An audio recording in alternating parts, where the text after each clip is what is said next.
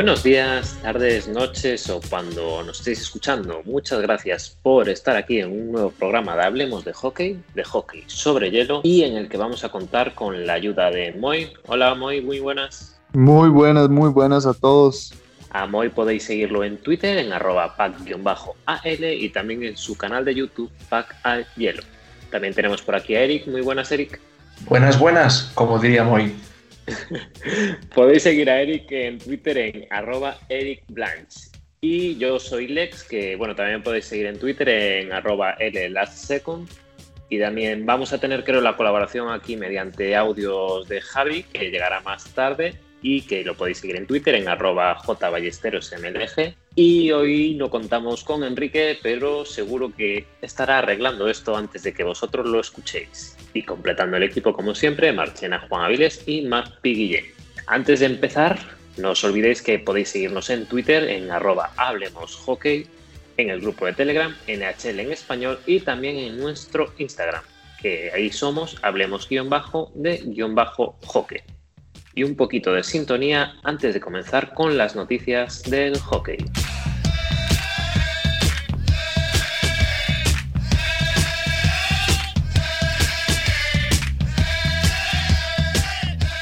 Bueno, y ya para ir comenzando, vamos a ir un poco con los últimos movimientos que hay en la NHL y el primero así que podemos destacar es que los Senators han firmado por una temporada y un total de 1,05 millones de dólares al forward Alex eh, Kalchniuk.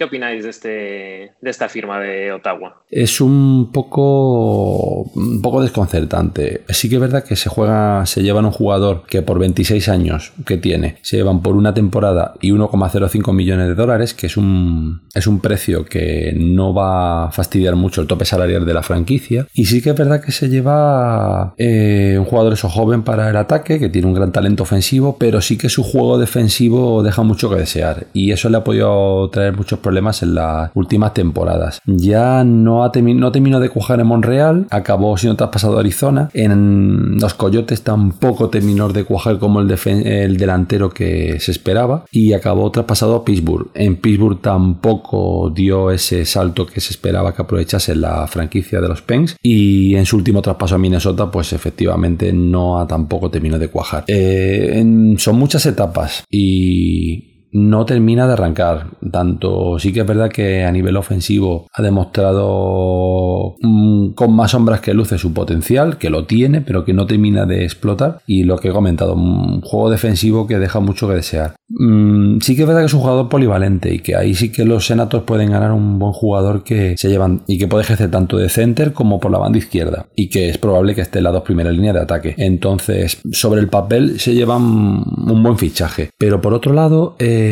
como ya sabemos, los Saints están en plena reconstrucción y quizás Galchenyuk sí que pueda tapar eh, un poco esa progresión de que algún joven pudiera, pudiera ocupar ese puesto y que finalmente pues lo use Galchenyuk y de dudosa rentabilidad, como se ha podido ver en los últimos años la diferente franquicia que ha estado. Entonces, es un poco movimiento extraño porque si los Senators están en plena reconstrucción y firman un jugador ya de 26 años con un poco de, experiencia en la liga, puede ser que esté cortando un poco la presión de los prospects. Entonces, a ver, no creo que sea mala opción, tanto por el precio como por el potencial que pueda llegar a explotar y que de, de momento se está esperando. Pero por otro lado, la reconstrucción de los Senators y de posibles jugadores que pudieran jugar para el equipo en vez de marcharse, pudiera estar cortando la proyección. Entonces, bueno, veremos a ver y, y a ver qué tal se le da este fichaje a los Senators, que sí que es verdad que están haciendo cosas y que Pierre Dorion está moviéndose.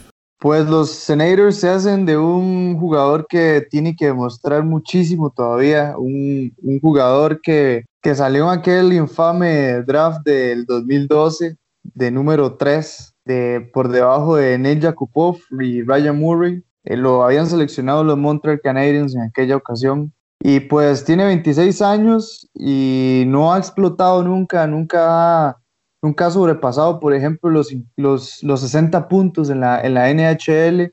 Eh, me gustó su etapa en, en, Arizona. Yo pensé que en Arizona se podía eh, asentar y hacer una carrera ahí y no, no sucedió.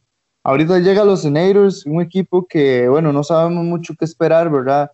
Para el próximo año. No sabemos si van a, poder pelear un, lugar de playoffs o, más bien van a ser uno de los peores equipos como, como el año pasado.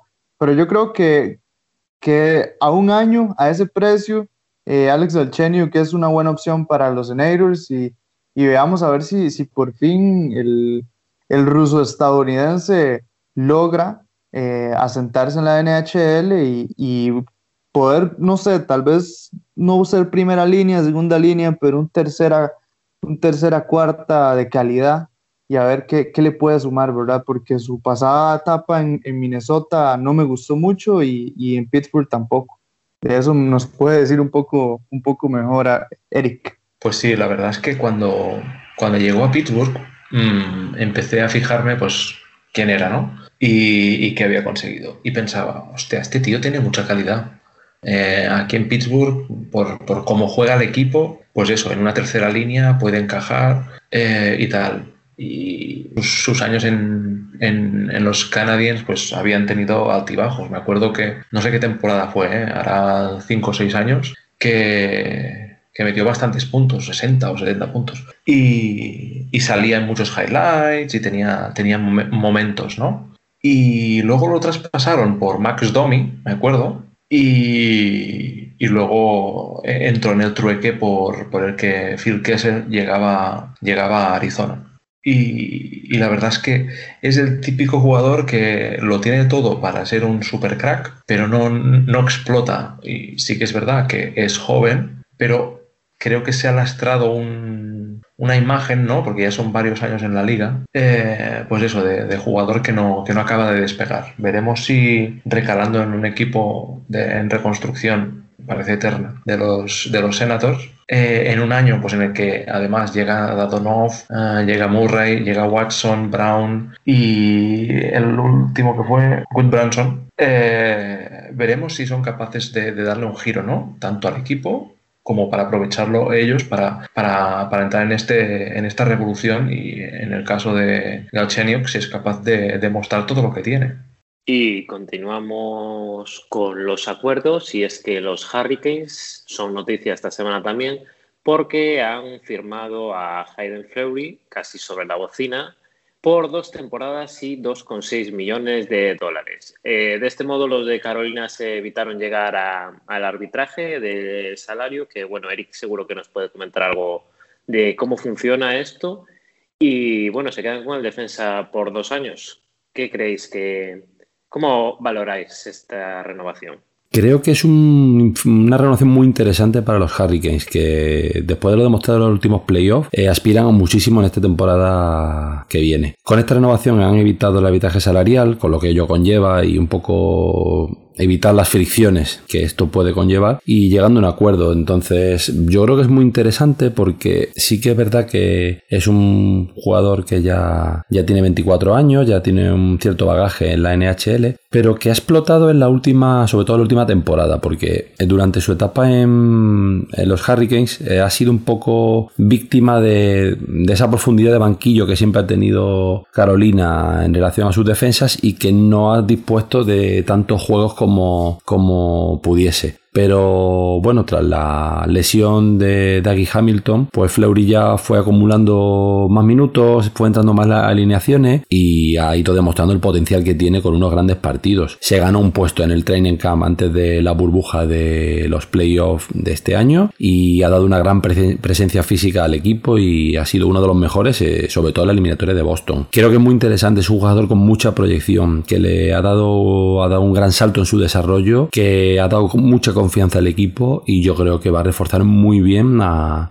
Carolina. Entonces me parece una renovación muy interesante. Han evitado la ficción del arbitraje salarial, que siempre no es bueno, y creo que es un jugador a tener muy en cuenta de aquí al futuro, con una gran proyección y que yo creo que vamos a disfrutar todos los seguidores del, del hockey hielo. Sí, eh, yo creo que es un que es una renovación que le sale muy barata a, Carolina y consigue retener durante dos añitos a, este Hayden Fleury que creo que ha demostrado eh, ser merecedor de, de este contrato. Eh, como comentas, mm, estaba a punto de entrar en el, en el arbitraje salarial, pero bueno, realmente eh, aquí es que eh, pueden negociar ¿no? el equipo y, el jugador justo hasta que se declare ¿no? el salary arbitration, que, que muchas veces no llega a darse, porque ya, ya toman las decisiones antes de que se aplique ¿no? este, este arbitraje salarial. Lo que sí que los jugadores tienen que llevar más de cuatro años en la liga, tienen que ser restricted free agents y, y lo que es es una mesa de negociaciones donde pues cada parte ¿no? presenta su, su, candidatura y en este caso pues el jugador pues debe presentar sus motivos por el cual cree que se merece X, X contrato ¿no? de tantos años, de lo que sea. Pues sí tiene que, pues puede sacar pues ahí las estadísticas, los partidos que ha jugado, en qué ha ayudado al equipo, ¿no? la comparativa con, con otros eh, casos particulares, pero siempre dejando a un lado el, compararse con, otros contratos, ¿no? Porque tal, tal equipo ha firmado a este jugador ya, pero es que este era gente libre, pues por lo tanto ya no están en las mismas condiciones que tú. Y no pueden tirar tampoco, pues de... Es que tenemos de espacio salarial en Carolina, pues me lo invento, 6 millones. ¿Te puedes permitir pagarme 3? Pues eso no, tampoco lo, lo, puede meter. Y bueno, realmente es, es, como llevar un poco las negociaciones al límite, ¿no? Donde aquí la gente se, se, reúne y dice, pues mira, o llegamos a un acuerdo o nos vamos a, al, arbitraje salarial. Pero bueno, realmente yo creo que, es una manera de, tensar la, cuerda y, conseguir el, mejor de los contratos posible. Pero bueno, es un, es un tío de, de 24 añitos que yo creo que tiene, tiene, tiene potencial para liderar la defensa el día de mañana. Eh, es un tío grande, eh, yo creo que puede, puede ser una buena pieza para, el futuro de estos eh, Hurricanes que llevamos hablando varias semanas, ¿no? De este potencial que tienen y cómo, cómo van armando una plantilla muy polivalente, muy rápida, ¿no? Esta de los 200 pasos que le llaman y, realmente pueden, pueden seguir creciendo como equipo, llevan dos años en playoffs muy buenos, así que veremos cómo, cómo se desempeña con, con este contrato de dos años. Así es, retomo desde ese punto que, que dice que llevan dos años en playoffs muy buenos, porque Flory, el Hayden Flory, es un, un defensa que, que, juega muy bien los playoffs, eh, por lo general suele rendir. Yo no sé por qué, pero hay jugadores de este tipo que rinden mejor en playoffs que en temporada regular. La verdad es que no sé por qué es que, que sucede esto. Pero, pero él es uno de ellos, es un defensa, como, como dice Eric, tiene mucho potencial aún si, si logra hacer un, un defensa más, más productivo en cuanto a puntos, eh, pero tiene muchísima calidad, solo tiene 24 años y como dice Eric, es de 1.90 de 1, y es bastante pesado, así que puede ser una pieza física de esos, de esas defensas de ese perfil que, que son necesarios en, en, un equipo, ¿verdad? Y más que todo en los, en los playoffs. Así que yo me siento eh, em, satisfecho con lo que hizo Carolina en esto, en, en, con este jugador y yo creo que, le va a salir bien, le va a salir un buen negocio con él a futuro. Sí, sí, además es un tío, como bien apuntas, eh, juega más en playoff. O sea, lo que has comentado tienes toda la razón. Y a mí lo que me gusta es que acostumbro a fijarme mucho en los defensas. Ya os habréis fijado, que me gusta mucho eh, el tema de defensas. Y, me encantan los que parecen torpes, pero no lo son. Y aquí, obviamente, Zadorov no lo cuento. Porque lo Muchas parece, gracias. Porque lo parece y lo es. pero eh, tiene una habilidad para patinar espectacular este chico. Y creo que encaja perfecto en un proyecto como el de Carolina. Quizá en un equipo más tosco, más, más cerrado, que necesite, pues eso, que, los Blue, Liners se queden muy atrás, pues a lo mejor él no sería el jugador a firmar. Y sin ser un un defensa con, con, muchos puntos, como comentas, ni un, ni un talento natural ofensivo que sea un prodigio, eh, y, se nota en que no está en el power play, por ejemplo, eh, tiene una habilidad tremenda para, para, encontrar las zone exits y creo que para un equipo que lo juega todo o gran parte de su hockey al contragolpe, a salir rápido, ¿no? con, con esas líneas con, con Svechnikov, con EO, ¿no? tan, tan rápidos, eh, les va muy bien. Así que yo encantado de que siga en Carolina. Y después de hablar así de las últimas firmas que hemos tenido en la NHL, vamos con un tema un poco más controvertido, ¿no? Que, que ha saltado durante esta semana y es sobre la primera selección que han hecho los Arizona Coyotes en el 2020 en el draft. Y por si alguno aún no lo conoce, es Mitchell Miller y reconoció comportamientos racistas en el pasado y, bueno, un problema ahí eh, en el ámbito escolar cuando, cuando estaban en el colegio con un compañero. Eh, ¿Cómo veis este tema? ¿Qué consecuencias creéis que, puede tener de cara a la carrera de, de Miller?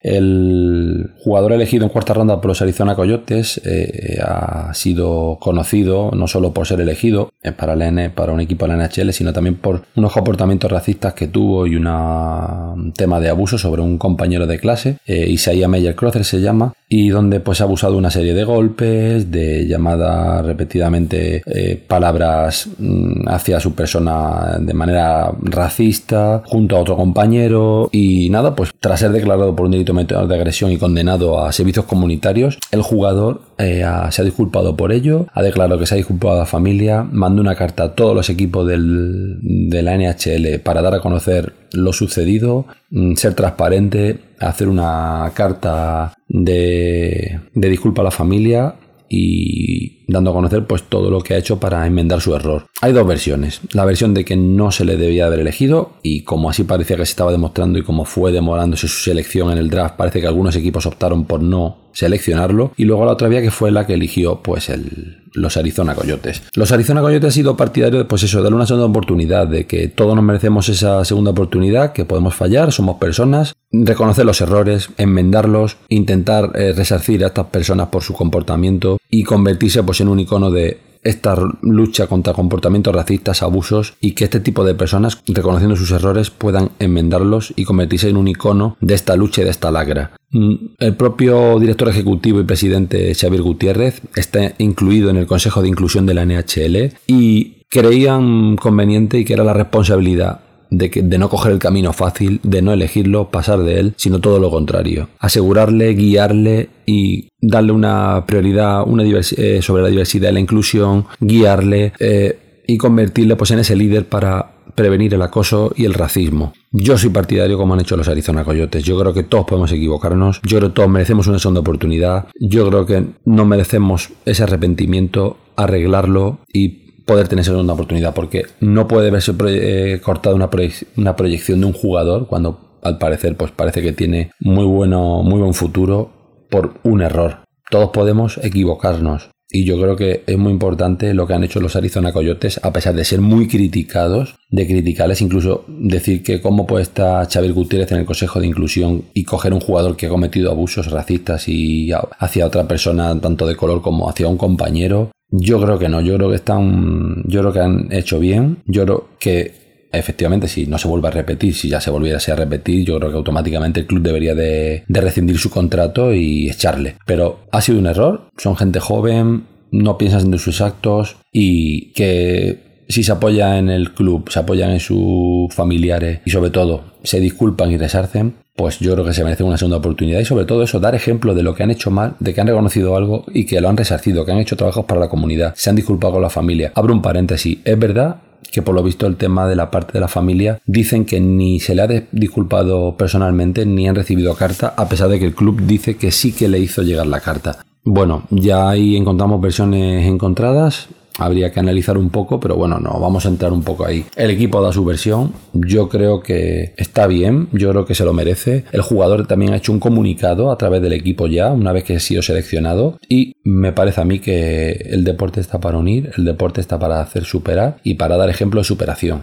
Y el caso de Mitchell Miller se podría usar para ello. Yo creo que ya ha sido castigado y no se le debe de castigar más. Ahora, es verdad que si se repite una segunda vez ya habría que ser ya mano de hierro, sanción, eh, de contrato y a otra cosa. Pero dada la circunstancia, el chico ha sido claro, ha sido transparente y yo creo que se merece una segunda oportunidad. Entonces, dado este caso, yo creo que estoy a favor de lo que ha hecho el equipo. A ver, es un tema súper polémico acá. Eh, sí, yo creo que bueno, a ver, hagamos un resumen más o menos si alguien no, no conoce la historia de él. Eh, cuando tenían 13, 14 años se presentó una, una, demanda judicial, o sea, incluso llegaron a instancias legales que demandaban a, a, Mitchell y a otro compañero de hacerle pues abuso escolar, digamos, en reiteradas ocasiones a un niño compañero de ellos que, que aparte era de raza negra y tenía problemas de discapacidad mental. Pues la cosa se resolvió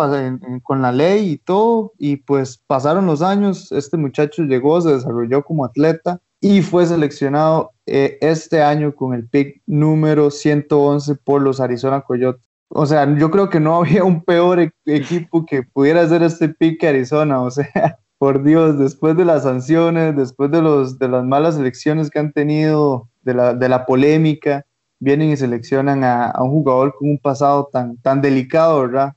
Entonces, pues yo creo que este jugador, eh, Mitchell Miller, siempre va a tener eh, este pasado, no importa lo que haga, siempre se le va a juzgar por esto y pues va a ser complicado. Yo la verdad no sé si, si ni siquiera sea un talento de NHL, porque la verdad es que no lo creo así. Y, yo creo que tal vez nunca ni siquiera llegue a la liga, pero, pero esa, ese cartel siempre lo va a tener colgando y, lo, que, lo que pasó cuando tenía esa edad. Sí, además creo que, como comentabas, muy creo que además en la sentencia, digamos, ¿no? No sé exactamente cómo es el trámite, que bueno, que le impusieron trabajos sociales y demás por, por estos hechos. Y yo también opino como tú, ¿no? Que realmente no tengo claro de que llegar a NHL o se pueda convertir en jugador en NHL, pero de todas formas, si llega a jugar con, con, los Coyotes, siempre va a estar esa marca, ¿no? De lo que es su pasado. Y lo que me llama la atención aquí, que, o sea, en el mundo actual en el que vivimos, ¿no? De redes sociales, de todo tan global, es que Arizona no se haya fijado en este hecho, o sea, porque o sea, es algo que pasó a cauces legales y creo que no será tan difícil de, de, tener bajo control. Y no sé, me ha extrañado que haya saltado esto ahora o a lo mejor que no le dieron importancia o pensaron que no iba a trascender a la prensa.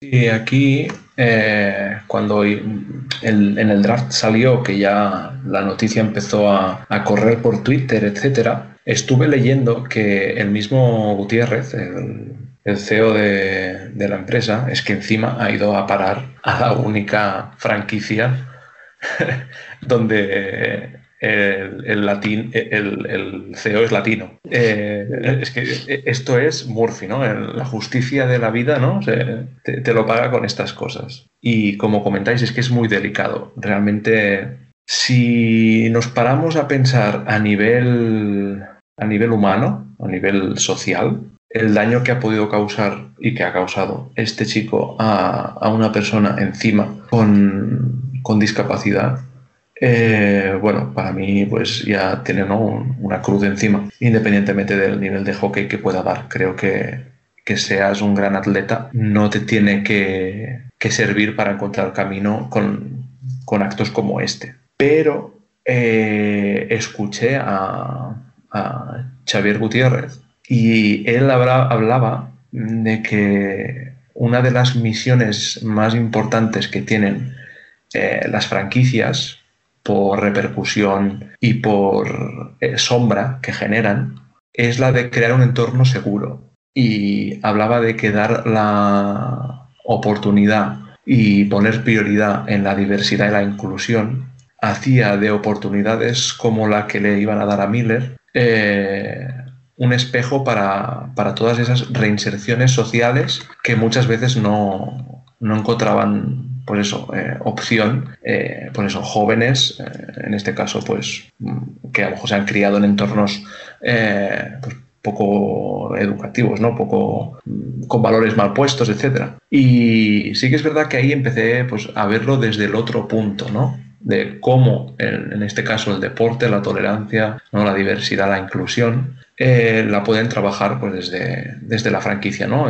ponerlo bajo el ala y, aceptar pues eso, los errores que cometió en el pasado e intentar ser mejor persona. Eh, lo que sí que es verdad es que este chico antes del draft, no sé si lo sabíais, que ya mandó una carta a todas las franquicias explicando lo que había pasado hacía cuatro años. Sí, sí, sí. Vea, Eric, eh, ahorita que toco ese punto, yo, o sea, no sé, tal vez de las formaciones educativas que más me han, me han marcado a mí en, en, la vida, digámoslo así, universitaria, fue un curso que llevé que tenía que ver con leyes. Y pues en ese entonces, eh, pues a uno lo, lo, lo animan a, a, analizar las cosas desde un punto crítico, ¿verdad? Un pensador, o sea, pensamiento crítico. Y pues, o sea, para mí judicialmente, digámoslo así, eh, este chico Miller pues cumplió con la sentencia que le dio el juez y pues pagó de cierta manera por las, las acciones que él ya había cometido.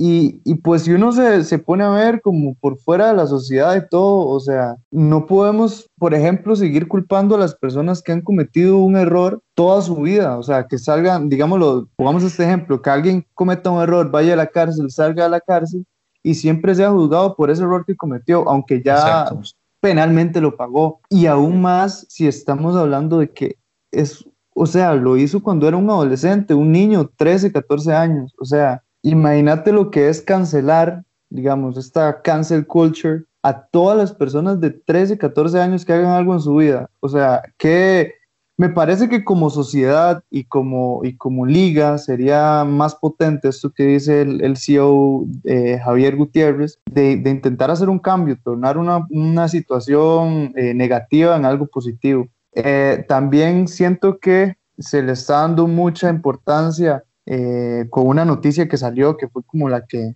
desenvolvió todo este, este drama, que hablaba, y más que todo, la familia del niño que, era, que fue la víctima.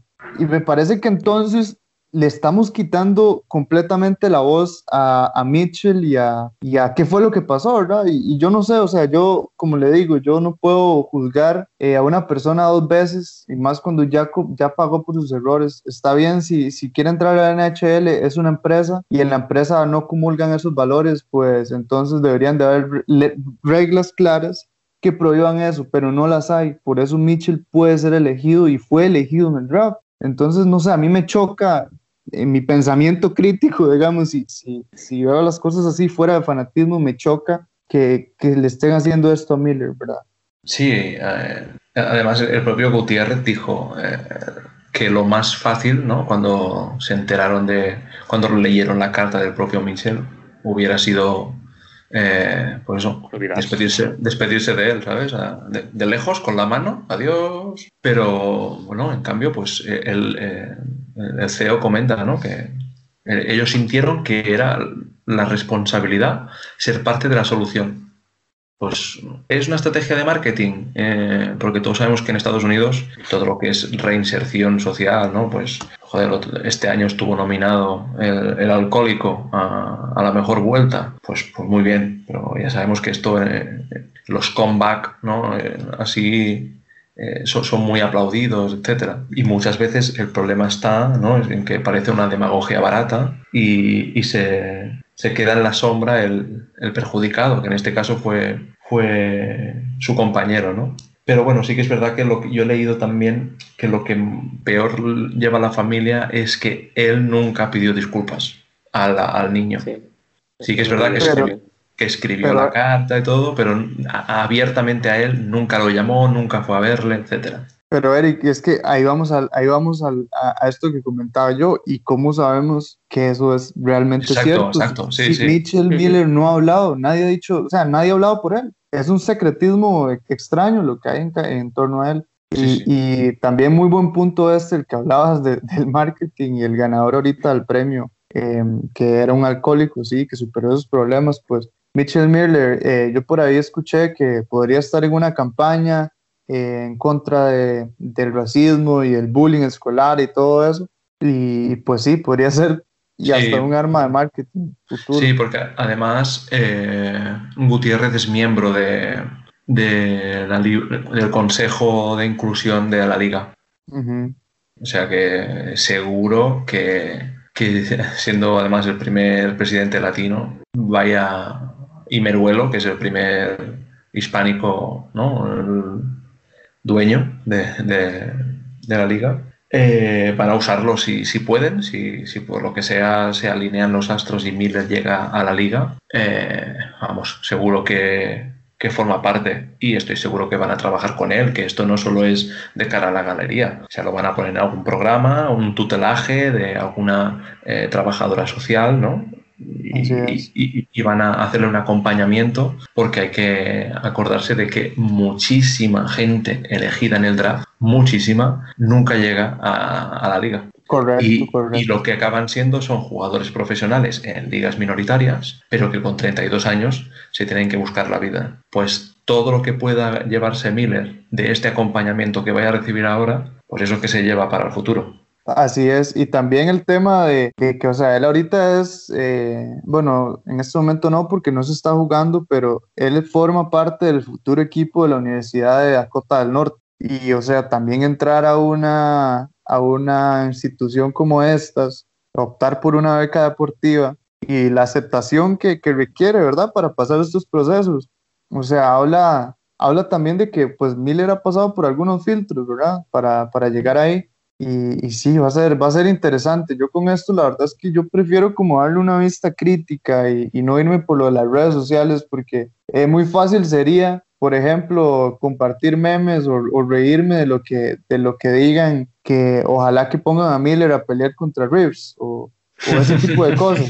O sea, sí, sí. o sea, eso sería, es parte del problema, es combatir violencia con, con violencia y, y, y se recalcan otros otras figuras, digamos, como de que este tuvo, este tu, cometió un problema, hay que castigarlo físicamente, bla, bla, bla, y, pues, pues no, o sea, yo creo que va más allá de eso, entonces, eh, con esta situación, y con todas, o sea, no, no porque sea Miller, la verdad es que yo no soy estadounidense ni canadiense, y a mí no me importa el, el background o de dónde vengan estos jugadores, yo lo veo como seres humanos, ¿verdad?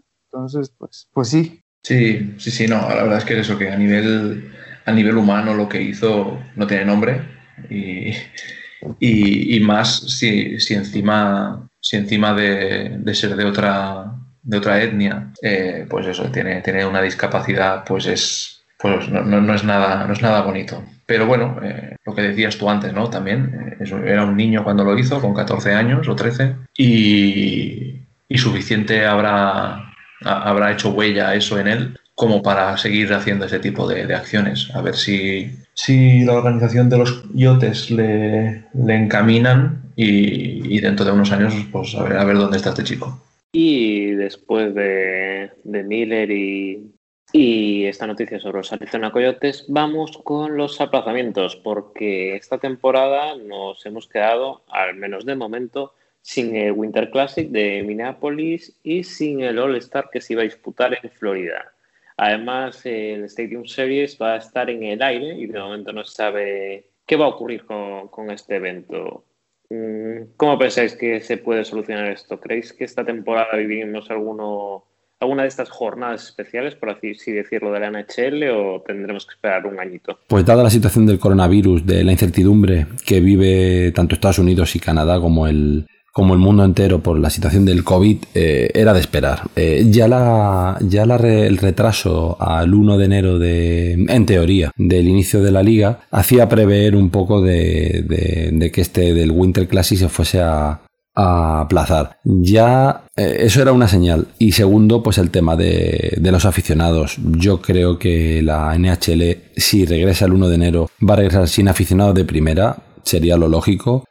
Y si hay aficionados, pues va a haber un porcentaje muy bajo. Entonces, estos eventos, tanto el Winter Classic como el All Star Weekend, eh, son eventos donde el público es un verdadero protagonista, donde el Winter Classic es un estadio al aire libre de grandes dimensiones para muchos espectadores, donde el público es clave. Pues claro, dada la pandemia, si no hay espectadores, si hay espectadores hay muy pocos, tal, pues esta incertidumbre no, no, ayuda, entonces no tiene ningún sentido celebrarlo, por lo cual yo creo que es bastante acertado el aplazamiento, igual que el All-Star. Ya de por sí el All-Star Weekend está un poco, digamos, en horas bajas, los jugadores pues es un poco que van pues a pasarlo bien, no van del todo a, no es, no es, muy competitivo, a algunos le incluso le sobra, prefieren descansar, entonces ya dado que los jugadores, pues eso, el interés no es del todo alto. Y si encima, pues esto lo que, da diversión es al público y lo, lo mismo que Winter Classic es muy protagonista, se entiende la decisión de que también haya sido aplazado. Entonces, bueno, parece ser que la NHL lo va a tener en consideración para un futuro. Yo creo que lo más lógico sería de que el año siguiente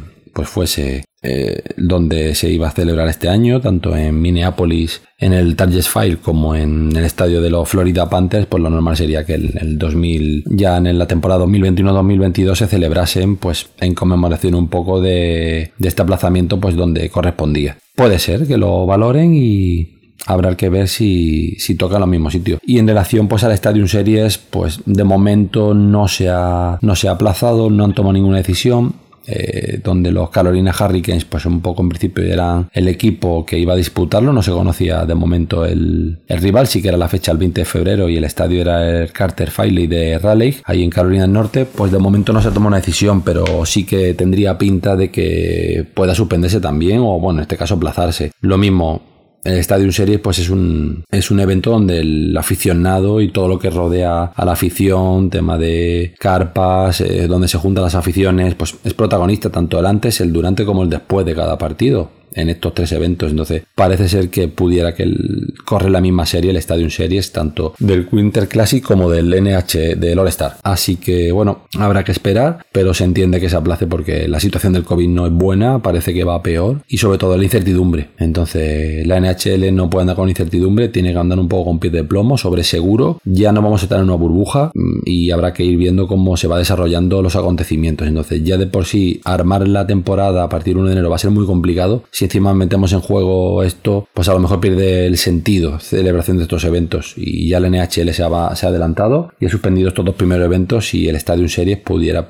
eh, correr la misma suerte. Así que nada, yo creo que ha sido acertado y el Stadium Series veremos a ver cómo va avanzando la pandemia y cómo se va eh, realizando los acontecimientos y sucediendo. Mm, yo creo que la NHL está siendo una de las organizaciones más responsables desde la vuelta tras el coronavirus. Pero faltará ver cómo lo encajan en una temporada entera. Porque, pues como la NBA, ¿no? Al final eh, acortaron la liga, hicieron la bubble para los playoffs y, y, salió bien. Pero estamos viendo, por ejemplo, en una temporada entera como la NFL que empiezan a haber un montón de casos. Y para el hockey habrá que estar muy atentos a cómo lo organizan. Sí que es verdad que creo que de las cuatro grandes ligas, eh, son los que más sensibles están en proteger ya no solo a los jugadores, sino a, la, las ciudades, ¿no? Porque al final luego jugador puede, puede contagiar a, al del Starbucks cuando vaya a coger un, un, café. Pero yo creo que este año va a ser igual de extraordinario que el 2019. Y, y si no tiene que haber Winter Classic, pues sintiéndolo mucho, creo que la base del Winter Classic es el público y como lo es en, en, el deporte profesional en sí. Pero entiendo que hay unos contratos, ¿no? que hay un, unas cantidades de dinero que no soy capaz de contar ni con calculadora, eh, pero de aquí a que, se, a, a que un partido como Winter Classic o un All-Star, donde la interacción con el público es básica y no vas a poder hacerlo ni, ni con una reducción de aforo, vamos, yo creo que lo más sensato es bajar persiana para ese, para ese día y, y, que todo vaya bien.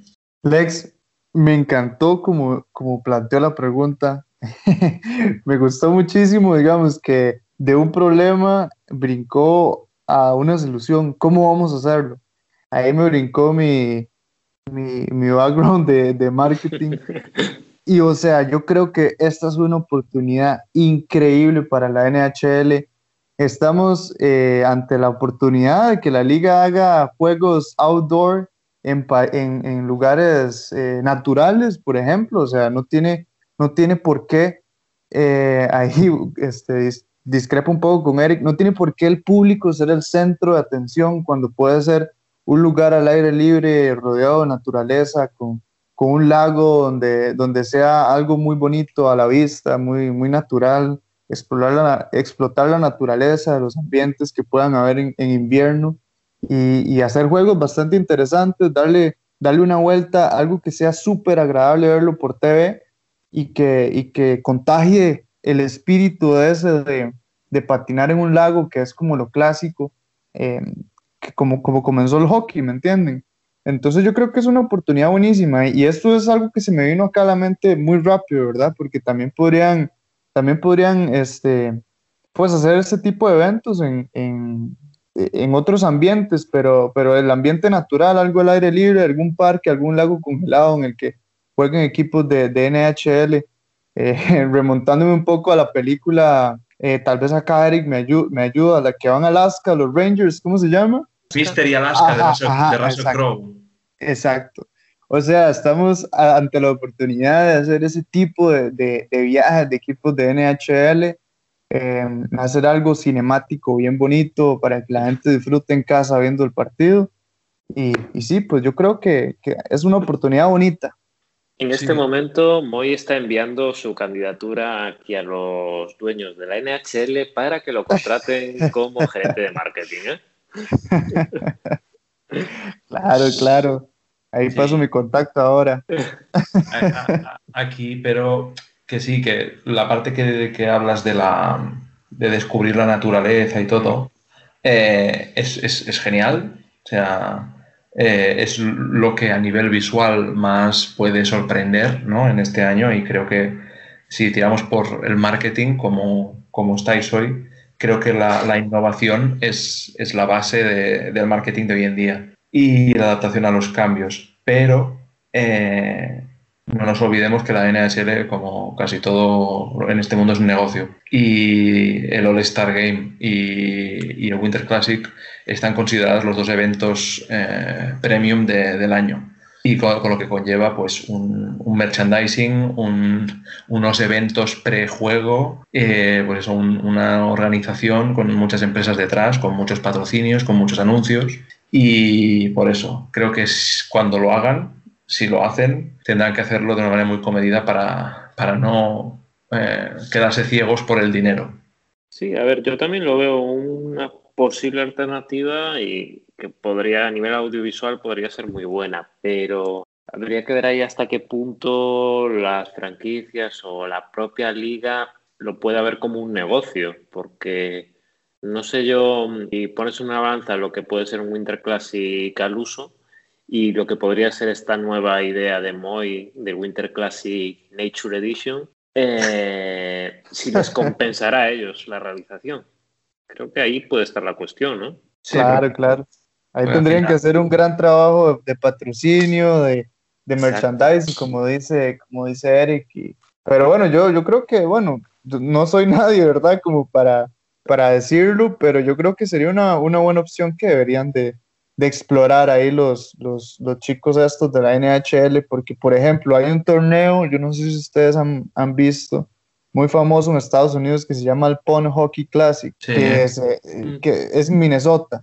Sí. Y eso, o sea, es súper bueno. O sea, yo desearía en algún momento poder ir ahí a, a, ese evento. Está en mi bucket list. Y, y sería interesante ver cómo, cómo, la NHL puede aprovechar eso. Eh, sería algo, algo bastante bonito. Yo creo que, que los aficionados y los fans de verdad eh, comprarían merchandising, comprarían su jersey y todo.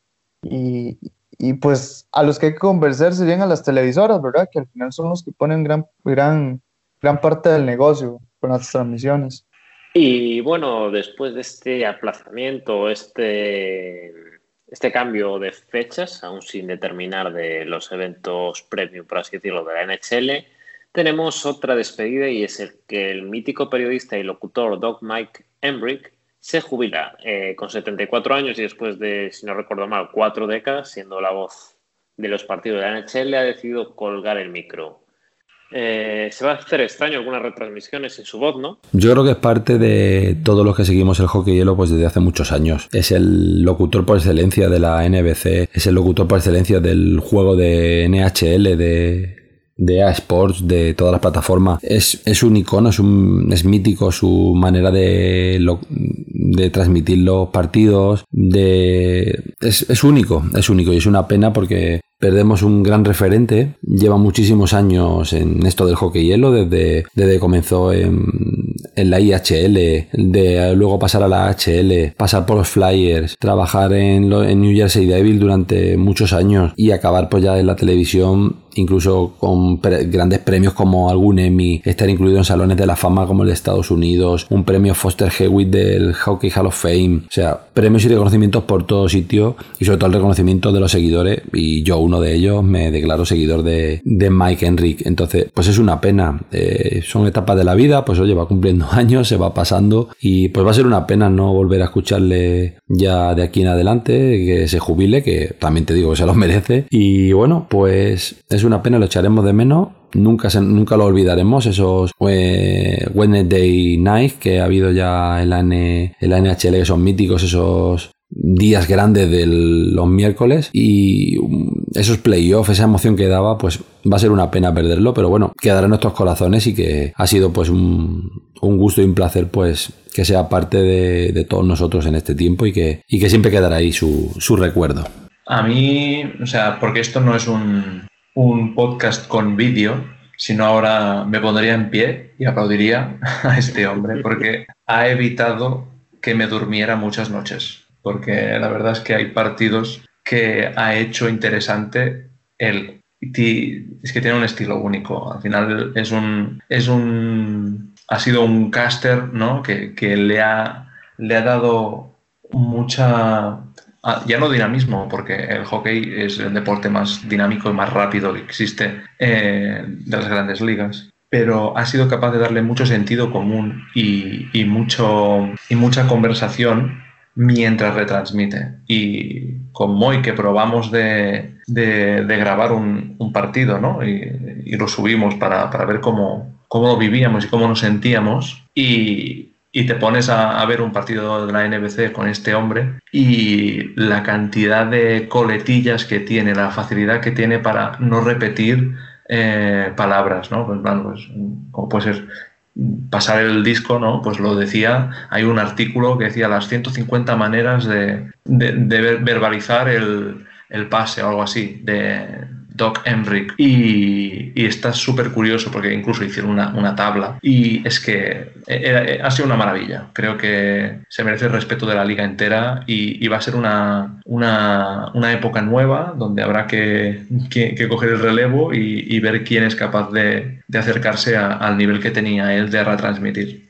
Correcto, se va a hacer extraño en algunos partidos ver, verlo, o un partido sin que esté sin que esté la voz de él. Eh, yo creo que es como, es muy difícil caerle bien a todo el mundo, ¿verdad? Siempre, uno es, no es un, no es un billetito ahí de 100 dólares, ¿verdad? Para que todo el mundo le caiga bien. Y él, y él yo creo que lo logró y todo el mundo lo quería mucho y incluso hasta los jugadores lo querían mucho cuando se, cuando se retiró varios ahí publicaron cosas acerca de él y había un video muy, muy, muy, muy bueno sobre su carrera. Yo creo que él, él lo narraba, de hecho, y hablaba de que él vio, ahorita no me acuerdo el nombre de los jugadores, me parece que fueron los Hall, que él vio al papá em, empezar, triunfar, ir al Salón de la Fama, y vio al hijo empezar, triunfar, ir al Salón de la Fama. O sea, para que, para que vean, o sea, juntó carreras generacionales de muchos jugadores cuando empezó a ver el, el hockey eh, cuando lo empezó a trabajar en el hockey, los jugadores ni siquiera usaban casco, o sea, eran palos de, de pura madera, palos rígidos, y vean, ven ahora, o sea, pasamos, pasamos por los, por los palos híbridos, ahora estamos con los de fibra de carbono y que el flex y tal, y todo lo que ha cambiado, ¿verdad? En el hockey. O sea, es, es increíble y todo él, él vivió todo eso, ¿verdad? Y yo creo que cuando uno ve imágenes, como dice Eric, uno sí, sí como que le da noción del tiempo, porque las personas no tenemos noción del tiempo cuando hablamos, ¿verdad? Cuando recordamos, pero cuando vemos una foto pasada, uno dice, uff, mira lo que ha cambiado las cosas. Y él fue parte de la historia de, todo este cambio y evolución del hockey. Así que, que sí, se va un grande y, y, pues bien por él. Sí, en YouTube hay un, un documental eh, que, si no recuerdo mal, se llama... Eh, Mike Enric 365 eh, o algo así. Y, muestra un poco pues cómo, cómo, lo ha vivido él. Y luego el vídeo que le hicieron en la NBC fue muy bonito también. Lo hicieron esta semana pasada, que es más al perfil de NBC Sports y está ahí. Y la verdad es que lo que comentas, creo que no cae mal a, a nadie, por lo menos de puertas afuera. Y, y es eso, es un poco, pues bueno, eh, acabar tu carrera ¿no? en la temporada más rara seguramente de la que has narrado, eh, es, dejarlo muy arriba y decir, pues venga, hasta aquí, eh, dejo mi legado en el, en el año de, de la Bubble.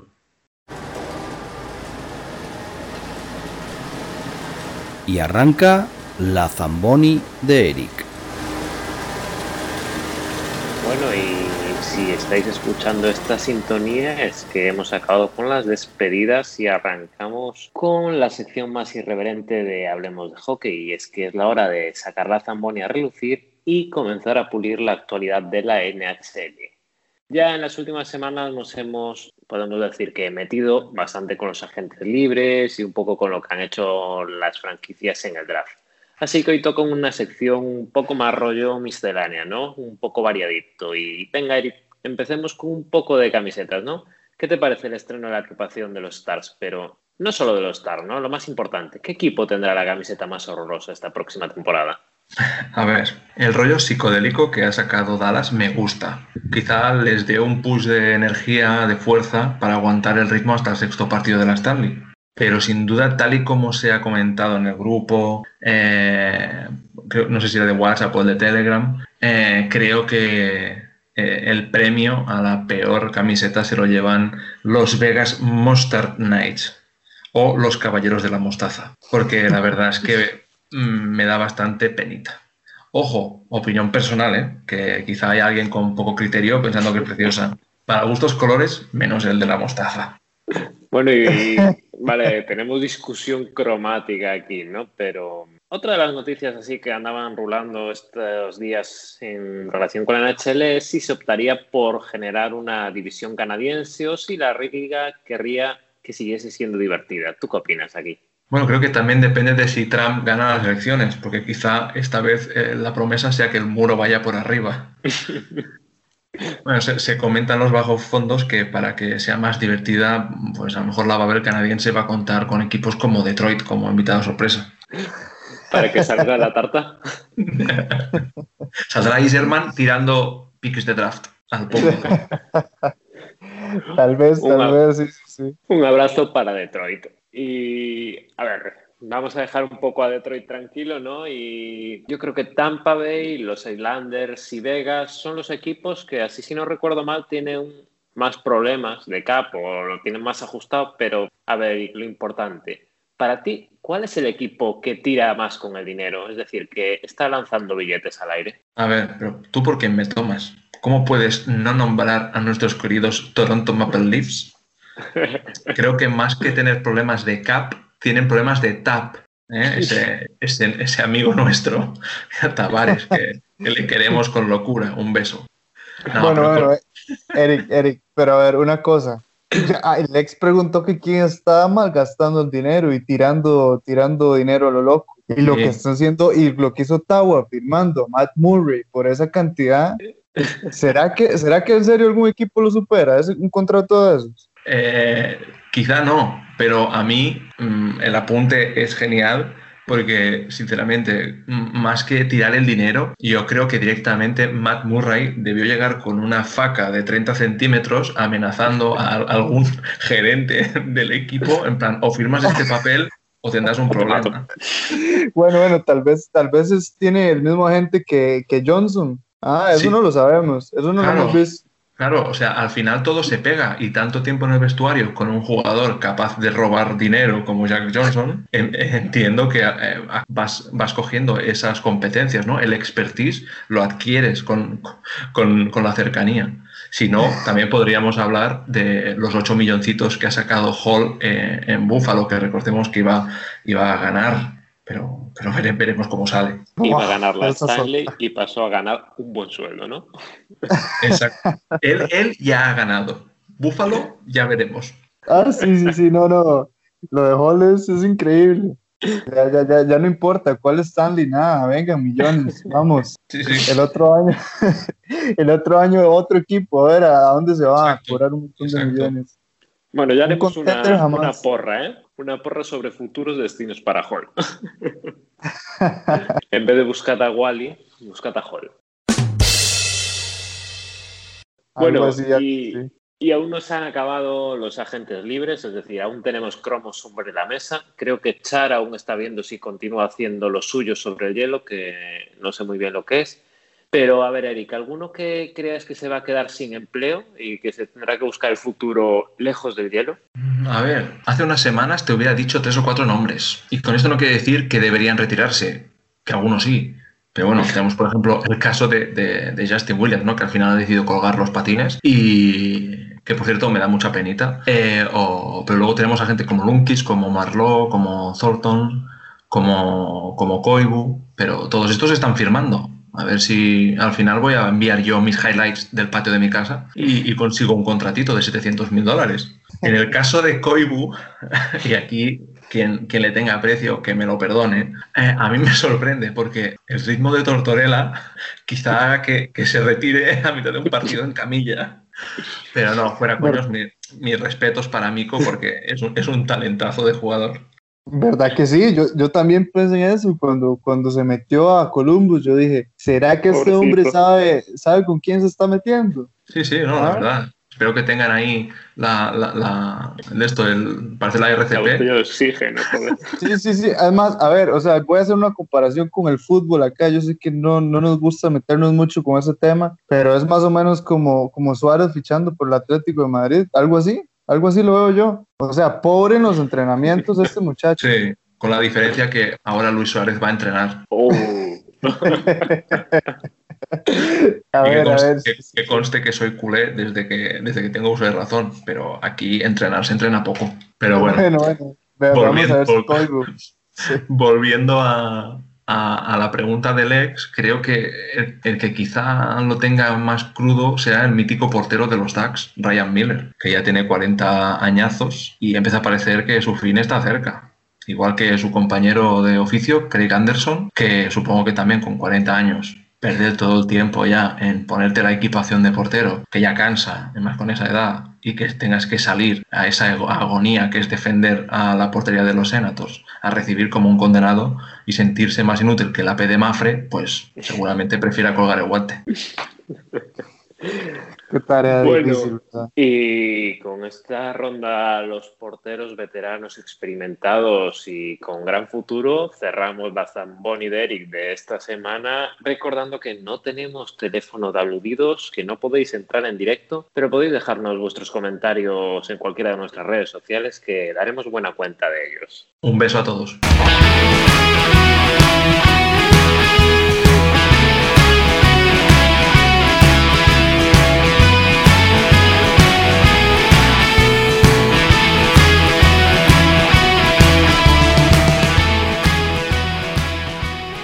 Y con esta sintonía llega el momento de saber qué ha ocurrido y qué ocurrirá en la Liga Nacional de Hockey sobre Hielo. Y quién mejor para contarnos todo esto que Curro Rodríguez, arroba curroneuro en Twitter, que nos trae todo lo que ha ocurrido en la Liga masculina y femenina el pasado fin de semana, además de la previa de una nueva jornada.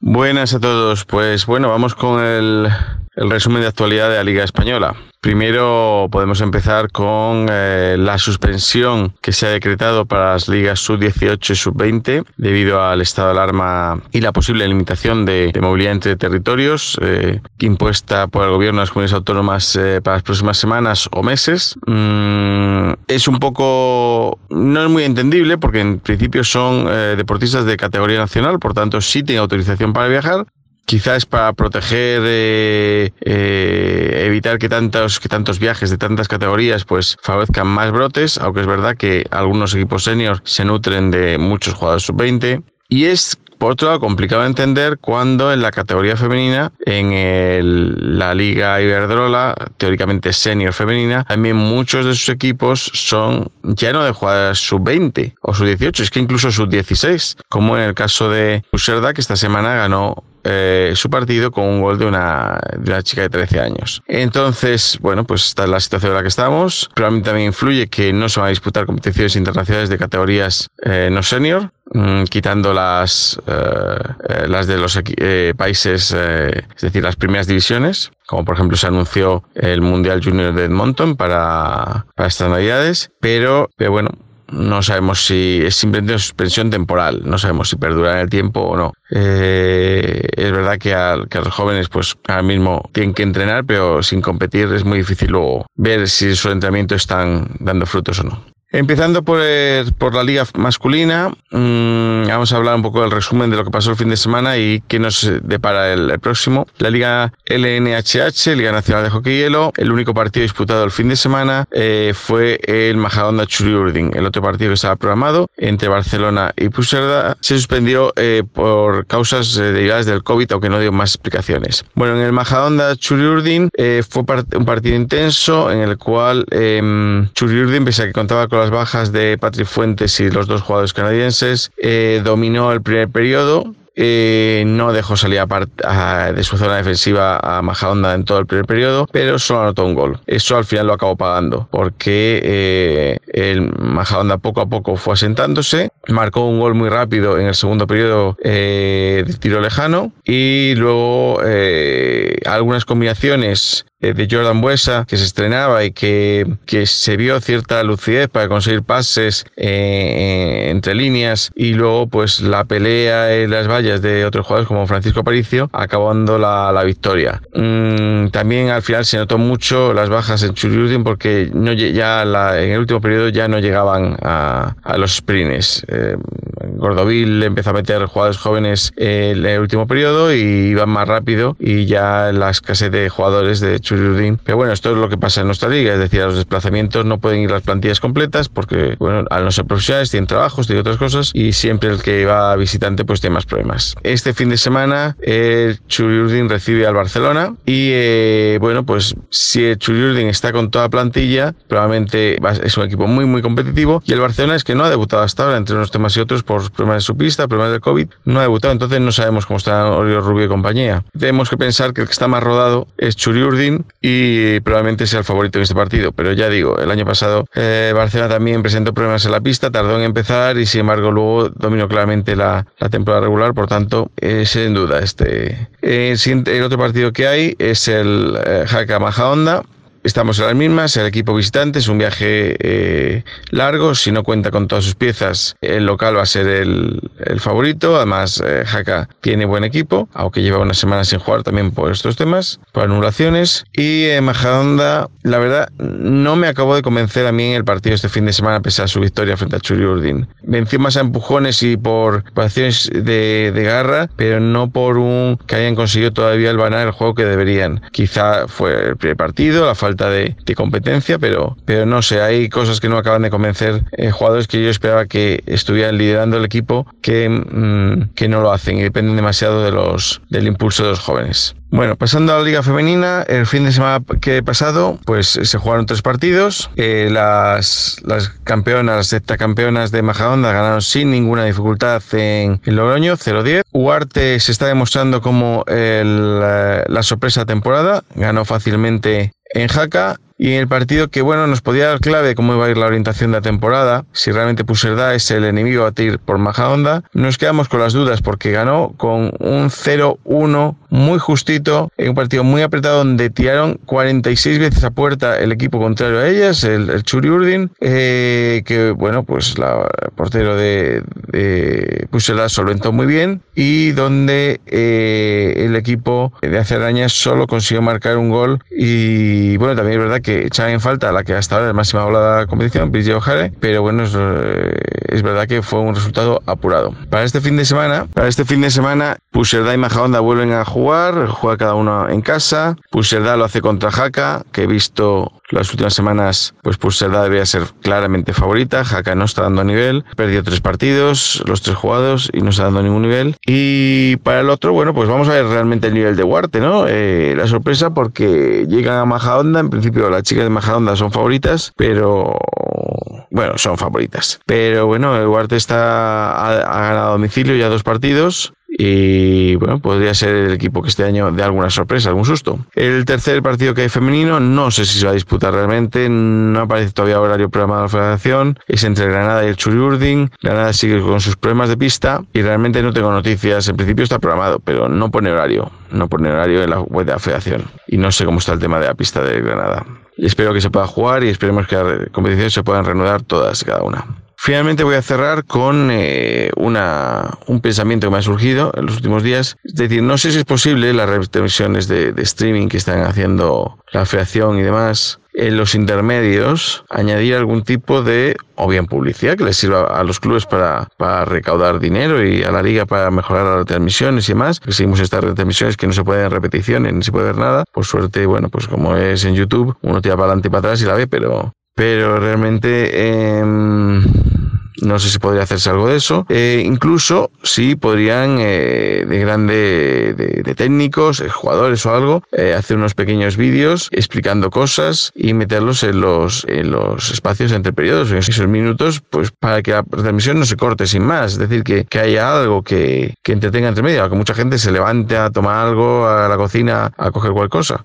No, pero hay, hay mucha gente que más en esta situación de limitación de aforo de los estadios, no sabemos si realmente va a poder haber este temporada, a un momento que nos corten totalmente la, la de generadores de radios, si habría posible, posibilidad de meter algún eh, material de vídeo didáctico, o ya digo, incluso que contrate, que ofrezcan que alguien contrate publicidad en esto en ese momento y, que ellos puedan con eso aumentar la tecnología de los de los YouTubes eh, que, cuelgan, ¿no? Eh, de alguna manera. Por cierto, en algún momento los sonidos de la retransmisión son demasiado agudos. Pero bueno, eso yo imagino que es que las dificultades técnicas demasiado que se retransmite, pero bueno, por eso digo que quizá en esos periodos si se pudiera meter eh, publicidad, pues a lo mejor consigan mejorar las, las retransmisiones. Y nada más, buena semana a todos y esperemos que este fin de semana nos depare mucho y buen hockey. Gracias, Curro, por la información y recordad que si queréis seguirlo lo tenéis en Twitter como arroba curroneuro. Y ahora pasamos a una nueva sección donde vamos a hablar de unas nociones básicas sobre este deporte y sobre las preguntas que nos habéis hecho a través de las redes, sociales sobre las normas, reglas, tácticas, posiciones, sanciones, un poquito de todo, ¿no? Y en este caso, Eric nos va a dar unas nociones básicas sobre el juego y los sistemas que podemos ver en la NHL. Así, cuando os iniciéis en este deporte, no suena raro eso de Blue Liner y, y palabras de estos que dices tú, pero ¿qué le has pasado a esta gente en la boca? Aquí va Eric con sus nociones básicas.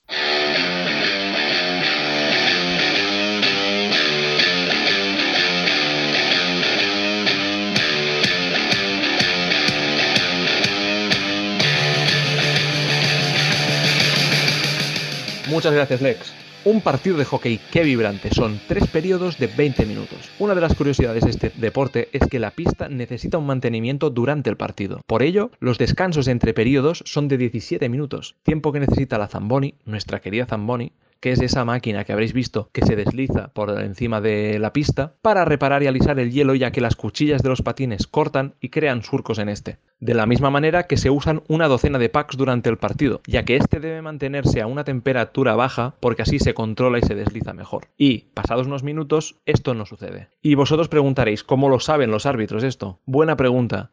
Y es que se usan packs termocromáticos. Si el logo está de color lila, el pack está perfecto. Si no, hay que cambiarlo. Hablando del pack, como en el fútbol, debe cruzar entera la línea de gol para que ese tanto suba al marcador. Además, puedes patearlo, siempre que no sea para marcar, o cogerlo con la mano para bajarlo rápidamente al hielo y seguir jugándolo. Los equipos pueden convocar a 20 jugadores cada partido, de los 23 que ya tienen activados en la plantilla o roster. 18 jugadores de campo, que normalmente se dividen en 12 forwards o atacantes y 6 defensas, aunque a veces varía uno arriba o uno abajo dependiendo de cada situación y, eh, y del equipo y el entrenador. Deben estar también en el partido dos porteros y si seguís la liga desde este año habréis vivido la proeza de David Ayres, el portero de emergencia que cada equipo debe tener en su pabellón y que en caso de lesión de los dos porteros de alguno de los equipos firma un contrato por un día in situ en ese momento y le toca defender la portería de cualquiera de esos dos equipos. Curioso, en el partido se enfrentan cinco jugadores de campo más los porteros dos defensas, un centro y dos alas. En inglés lo veréis como center, defenders y wings right wing, left wing, etc. En cualquier momento del partido pueden hacerse cambios, tantos como quieran. Durante el, transcurso del partido hay diferentes tipos de faltas, que ya comentaremos en otro episodio dedicado íntegramente a la parte arbitral del deporte. Pero lo que estas faltas conllevan son situaciones de superioridad de dos minutos, o de cinco si fuera una falta flagrante, o major penalty como, como se dice ahí, para el equipo que ha recibido las faltas, lo que es llamado el power play, la situación de superioridad, que pueden ser de 5 contra 4,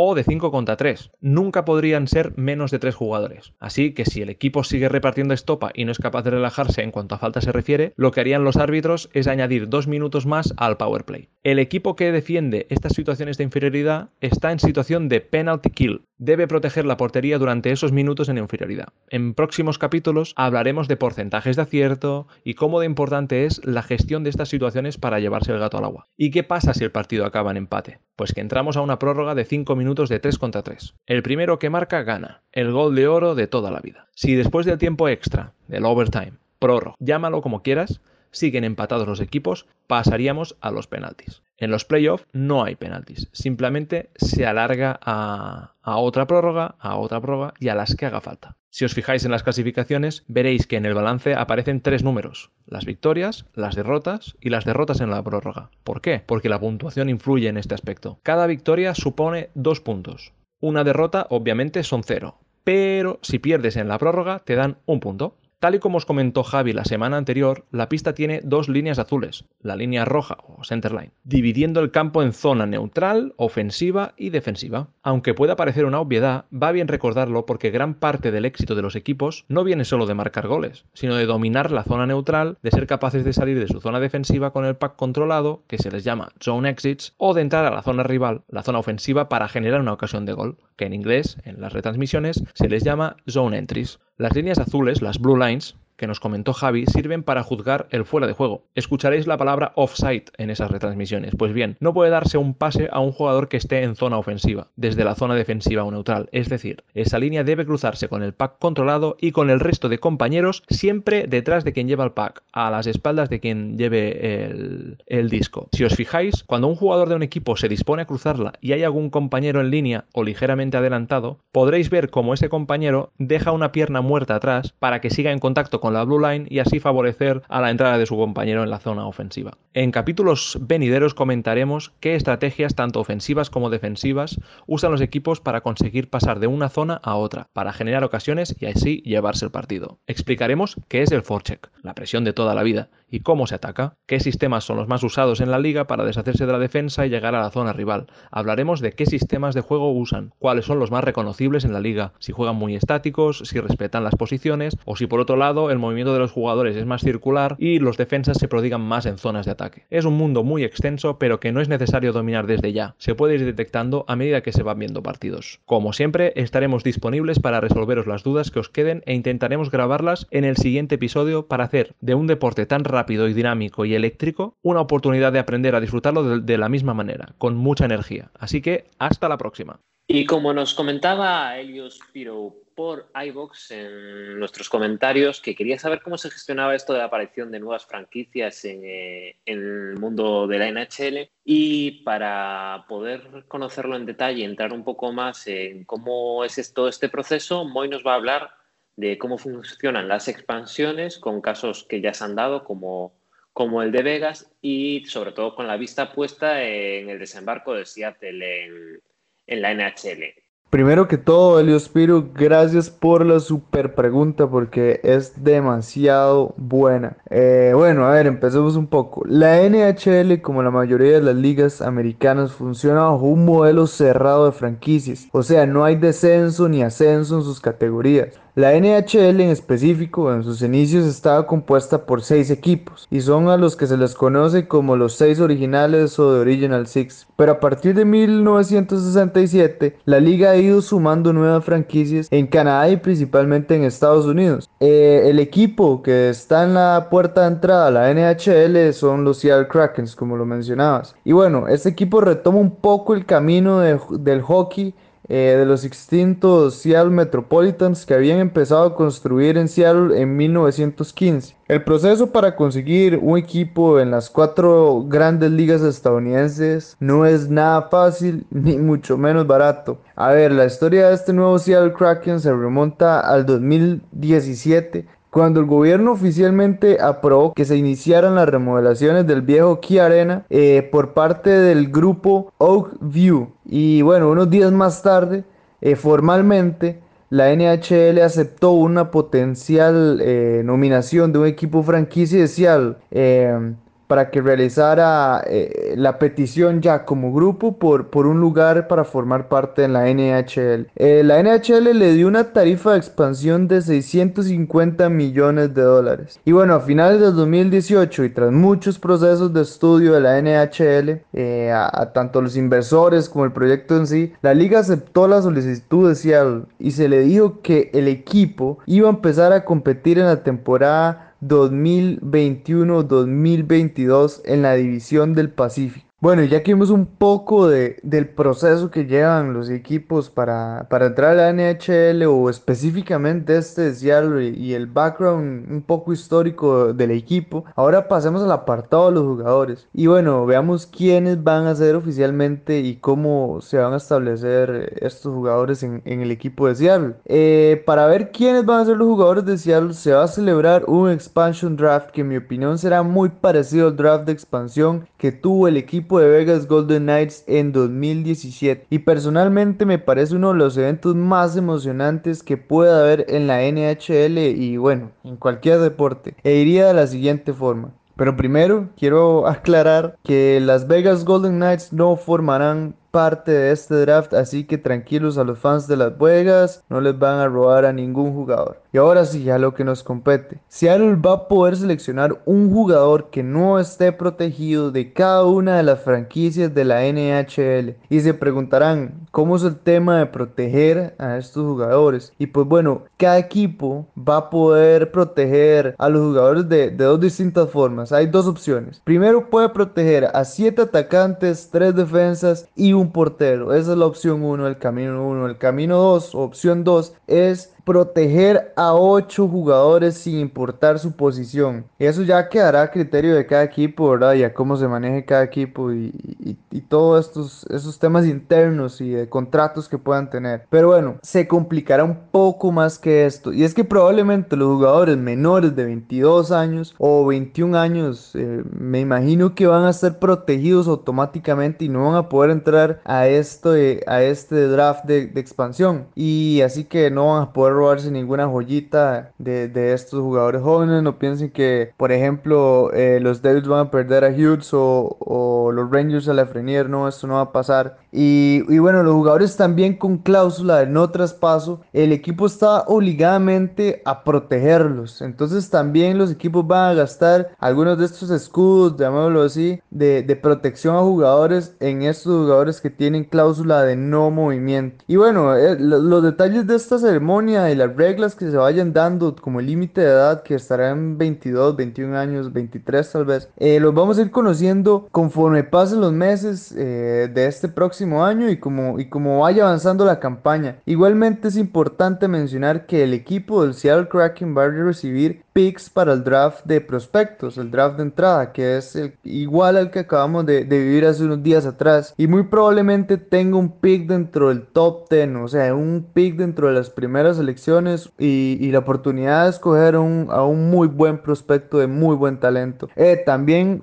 quiero, quiero comentarles que, como, como ustedes saben, cada equipo de la NHL tiene su, su filial en la AHL, que es la American Hockey League. Es esta liga donde se van desarrollando prospects principalmente, ¿verdad? Y bueno, el equipo de Seattle Kraken va a tener eh, un equipo en Palm Springs, California. Así que ahí también va a estar jugando su equipo filial y este equipo empezaría una temporada después que sea el Kraken en el 2022-23. Eh, Esa va a ser la temporada en que va a comenzar este equipo del Palm Springs. Aún no tiene nombre, no tiene colores, nada, pero, pero esperemos que, que ya cuando empiece a jugar el Seattle y, vaya avanzando la liga, pues anuncien quién va a ser su equipo filial de AHL, así como lo hicieron los Vegas Golden Knights con su equipo filial en AHL.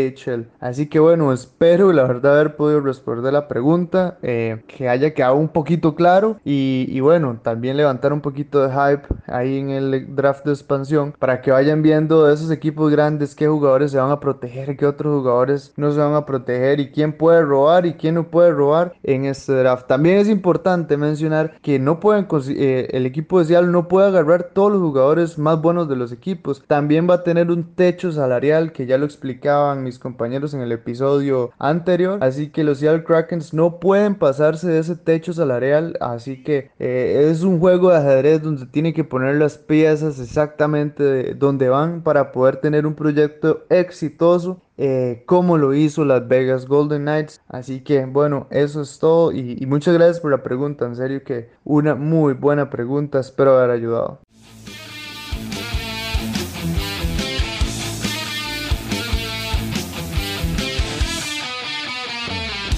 Y en el rincón de los oyentes tenemos esta semana los comentarios de iBox de Álvaro, que nos dice grandísimo podcast el de esta semana, y de Elio Spiru, que es el que habíamos comentado hace un momento para esta pregunta, que nos decía que es un placer tener un podcast así y que le gustaría saber cómo gestiona la NHL una franquicia en expansión como Seattle, cómo selecciona sus jugadores, sus pagos, etc.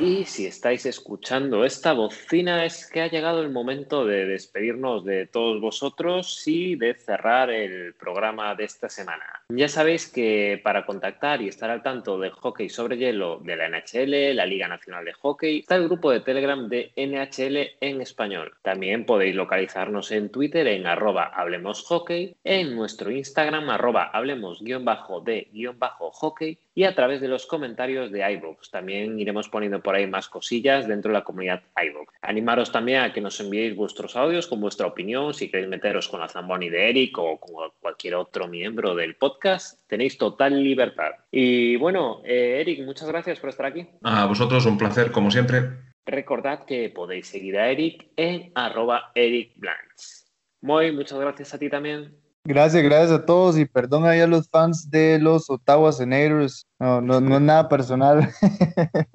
los quiero mucho y hasta, hasta el próximo programa. No muestres debilidad. es que soy muy, muy, muy de Stutzle. No, no, no, no, se puede hacer nada acá.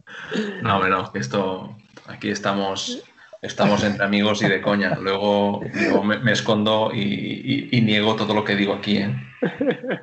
Así es. Y, seáis fans de los Senators o no, recordad que podéis seguir a Moy en su canal de YouTube, Pack al Hielo, y también en Twitter en arroba pack-al. Bueno, yo creo, Lex, yo creo que, no hay muchos fans de, Ottawa, de hecho, porque ni van al, al estadio, entonces todo bien. O sea, que no va a ir nadie hasta Costa Rica para darte una paliza. Desde sí, no, no, no, no. Todo bien, todo bien. mejor, mejor. Y a todos los que habéis llegado hasta aquí, también daros las gracias y esperemos que estéis con nosotros en el siguiente episodio de Hablemos de Hockey, de hockey sobre hielo. Adiós. Ciao, ciao.